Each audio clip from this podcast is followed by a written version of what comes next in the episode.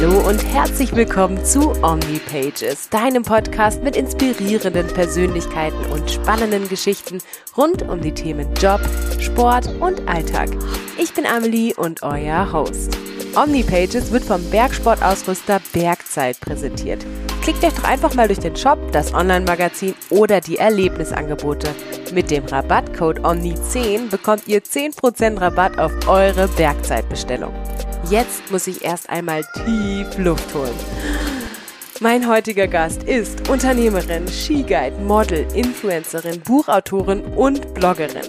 Ich freue mich riesig, dass die vielbeschäftigte Tirolerin es heute zu mir nach Hause geschafft hat. Zwischen Orangenküchlein und Kaffee bin ich gespannt auf ihre Lebensereignisse. Hallo liebe Nina. Hi Amelie, das freut mich, dass ich da sein darf. Bei uns geht es ja um so Lebensereignisse, die einen geprägt haben. Würdest du sagen, das Skifahren ist da ein Riesenteil bei dir?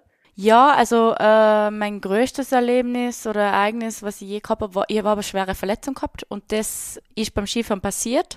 Die Verletzung hat mich sehr geprägt, weil ich einfach als verwöhntes Mädel, wo Rennläuferin werden wollte, mal erkannt habe, um was es wirklich im Leben geht.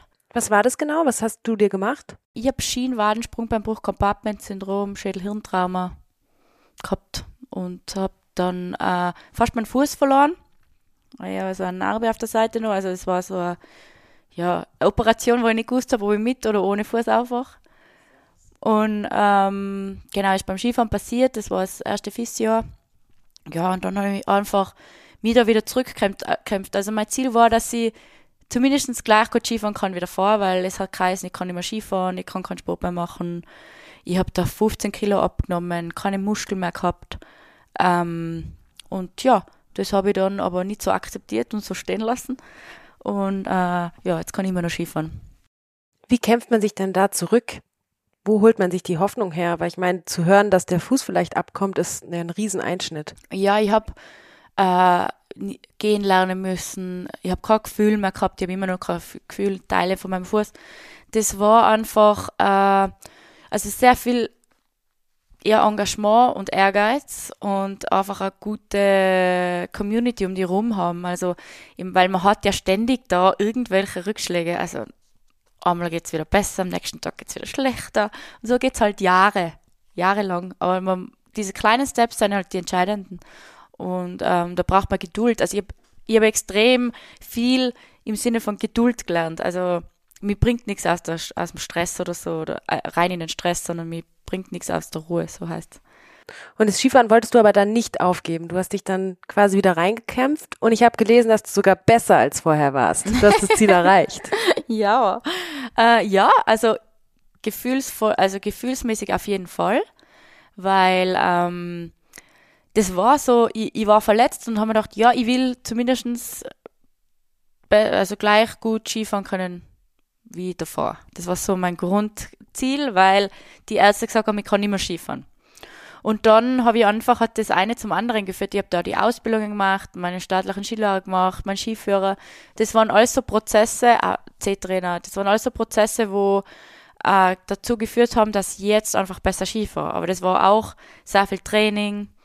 Äh, ich habe das alles neben meinem Studium gemacht und war in Neuseeland Skifahren und ja, war in Japan, in Kanada und ja, da habe ich mich halt immer wieder reinbeißen müssen und habe dann aber auch wieder Rückschläge gehabt mit Bandscheibenvorfälle und einer hat mich zusammengeführt und da ist wieder hart gewesen. Da habe ich mir gedacht, ja passt und noch einmal starten wir.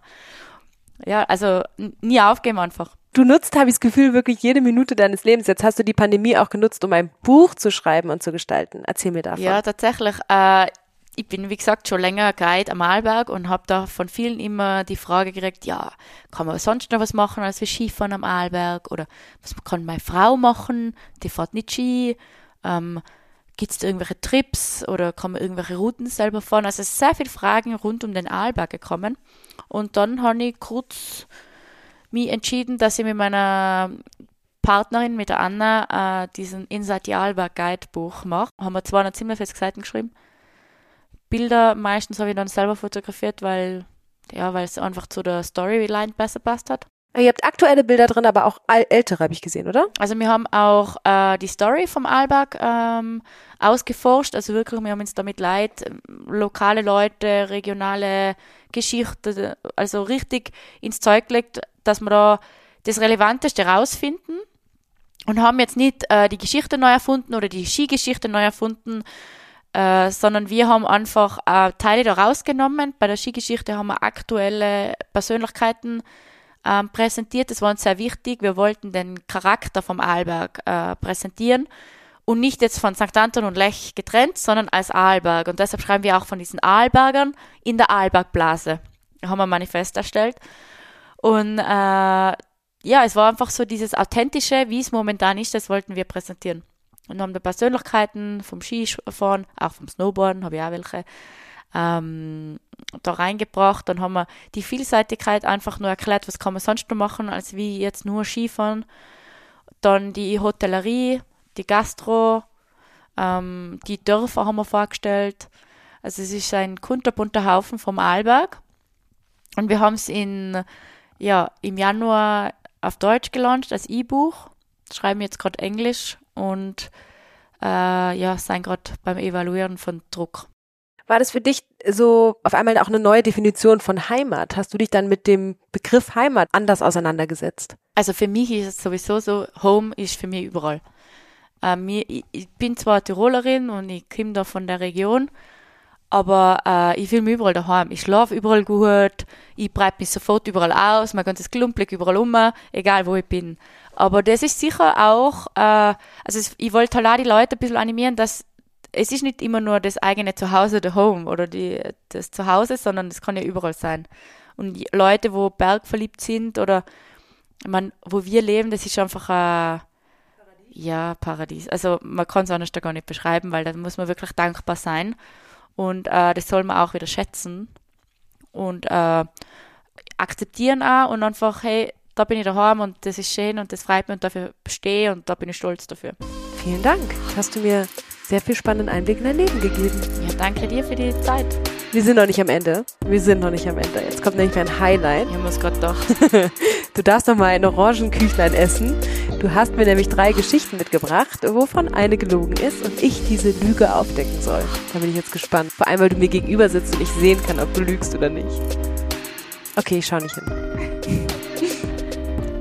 Okay, die erste, ich war auf Fiji im Urlaub und habe da ein Kind mit blonde Haaren gesehen. Das ist die erste Geschichte. Wie, du hast ein Kind mit blonden Haaren gesehen? Gibt es auch noch eine Pointe von der Geschichte? Das, das, ist, das geht nicht. Das ist. Wohl, das geht schon, weil, also noch einmal, ich erkläre das noch einmal. Also, ich war auf Fiji Okay, und da äh, sind grundsätzlich alles dunkelhaarige Leute, hauptsächlich Inder leben da. Und ich bin in ein kleines Dorf, in so ein Dorf gekommen, das was abgelegen irgendwo auf einer Seiteninsel ist, wo du nur einmal am Tag mit dem Boot hinkommst. Und da waren halt Leute, die was da leben, wo da in die Schule gehen, ähm, die leben, haben, ja, die haben keinen Tisch so wie wir und eine Küche, sondern es lebt alles am Boden. Und da war ein Kind, als einziges Kind in dem ganzen Dorf, das was blonde Haar gehabt hat. Und daraufhin, durch das, dass ich auch blonde Haar habe, ist das auf mich zugekommen und hat meine Haar angegriffen. Zweite Geschichte. Ich habe, äh, es war mein 30. Geburtstag und ich war leicht angetrunken und ich bin gegen eine Glastür gelaufen. Und die dritte, ich war in Südafrika und äh, dadurch, dass ich gern Fisch is, war ich selber fischen und dann haben wir, ist ein Hai aufgesprungen und hat fast unsere Leine vom, von der Angel gefressen. Ihr wollt wissen, welche dieser drei Geschichten Nina erfunden hat? Dann klickt euch nächste Woche wieder auf den OmniPages-Kanal. Da gibt's wie immer die Long-Version und mit ihr die Auflösung. Danke fürs Zuhören und bis nächste Woche.